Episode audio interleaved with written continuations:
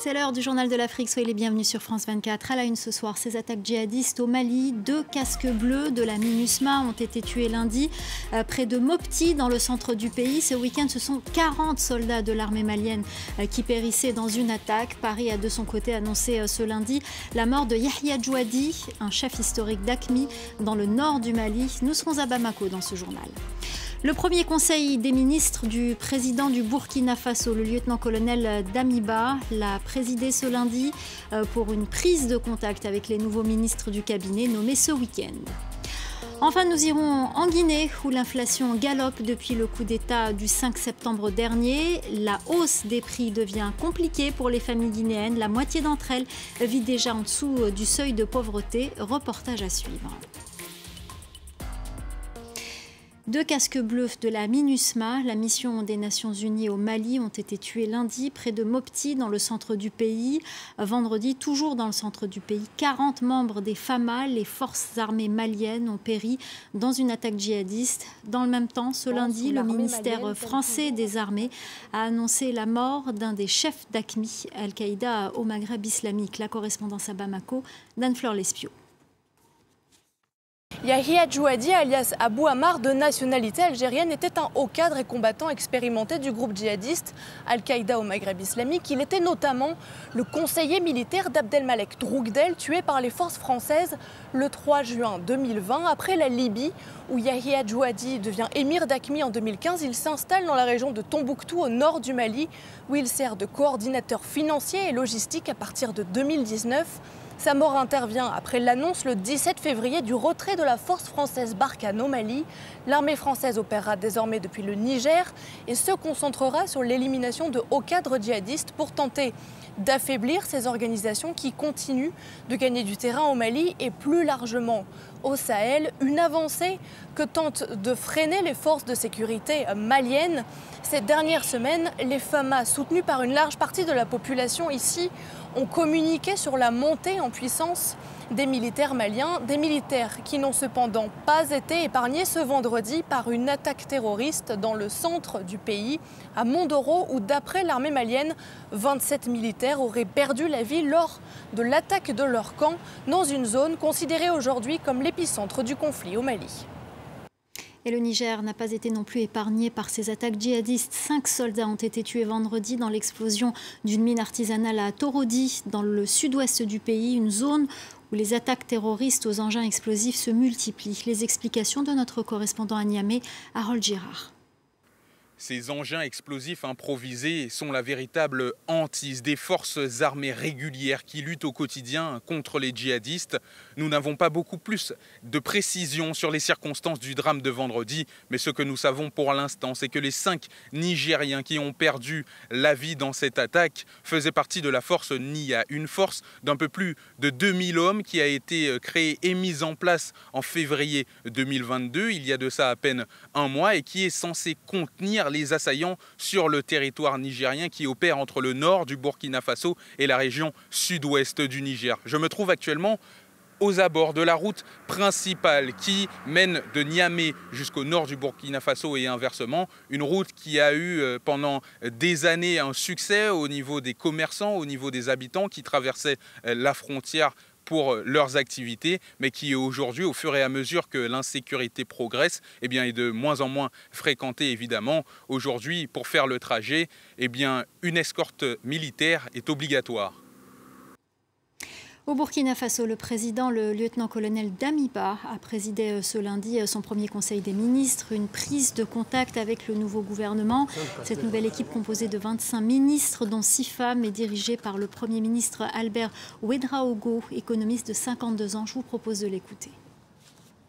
J'appelle l'ensemble des Burkinabés de tous bords à soutenir le nouveau gouvernement dans ces moments difficiles et dans la mise en œuvre de cette vision de rupture que le président du FASO veut impulser à la gouvernance d'ensemble. Ces priorités, la lutte contre le terrorisme, la restauration du territoire, la refondation de l'État, l'amélioration de la gouvernance, la réconciliation nationale et la cohésion sociale, la prise en charge euh, et la réinstallation des déplacés internes dans leurs localités respectives. Un premier groupe de 415 Nigérians ayant fui l'invasion russe en Ukraine ont été rapatriés vendredi dans leur pays depuis euh, la capitale roumaine. Le gouvernement du Nigeria a récemment annoncé avoir euh, débloqué plus de 7 millions d'euros pour le rapatriement d'environ 5000 ressortissants nigérians installés en Ukraine. Laurent Berstécher. Arrivés sur le tarmac de l'aéroport international d'Abuja, ces étudiants nigérians portent encore leurs écharpes et leurs bonnets. Visiblement soulagés, ceux qui ont vécu le début de l'offensive russe en Ukraine racontent leur expérience traumatisante. Um, il y avait beaucoup d'artillerie lourde, de missiles, de bombes et tout ça. Là où j'étais, il n'y avait que de la destruction. Mon école, partout, c'était terrible. C'était vraiment terrible. Nous ne pouvions pas rester là. Plus de 400 ressortissants nigérians sont arrivés depuis Bucarest dans un vol affrété par leur gouvernement. La plupart ont mis des jours à se rendre en Roumanie depuis l'Ukraine et témoignent de traitements racistes aux frontières. Empêchés de monter dans des bus ou des trains par les forces de sécurité, certains ont dû marcher pendant des heures dans un froid glacial. Alors que les témoignages de discrimination aux frontières ukrainiennes affluent, l'Union africaine et l'ONU ont fait part de leurs inquiétudes à Kiev. Face à la controverse, les autorités ukrainiennes ont annoncé l'ouverture d'un numéro d'urgence destiné aux étudiants étrangers souhaitant quitter le pays. Dans le reste de l'actualité, en bref et en images, l'Algérie qui rassure ses citoyens sur ses stocks de blé. Le pays pourrait tenir jusqu'à la fin de l'année. Gros exportateur, l'Algérie tente de faire face aux conséquences de la guerre en Ukraine. Le blé à échéance de mai 2022 a dépassé euh, les 400 euros la tonne. Moderna annonce la construction de sa première usine africaine de vaccins au Kenya. Le fabricant américain de vaccins a signé avec Nairobi un accord préalable qui prévoit la production de 500 millions de doses par an. L'entreprise entend investir 460 millions d'euros dans cette usine qui produira euh, des vaccins ARN messagers contre le Covid-19 pour l'ensemble du continent. En Libye, la compagnie nationale de pétrole a annoncé dimanche la suspension de la production pétrolière de deux gisements majeurs, une décision euh, prise après la fermeture par un groupe armé des vannes acheminant le brut sur les sites d'Acharara et d'Elfil. Euh, cette fermeture cause d'importantes pertes pour le pays très dépendant de la vente d'hydrocarbures et empêtré dans une crise politique importante.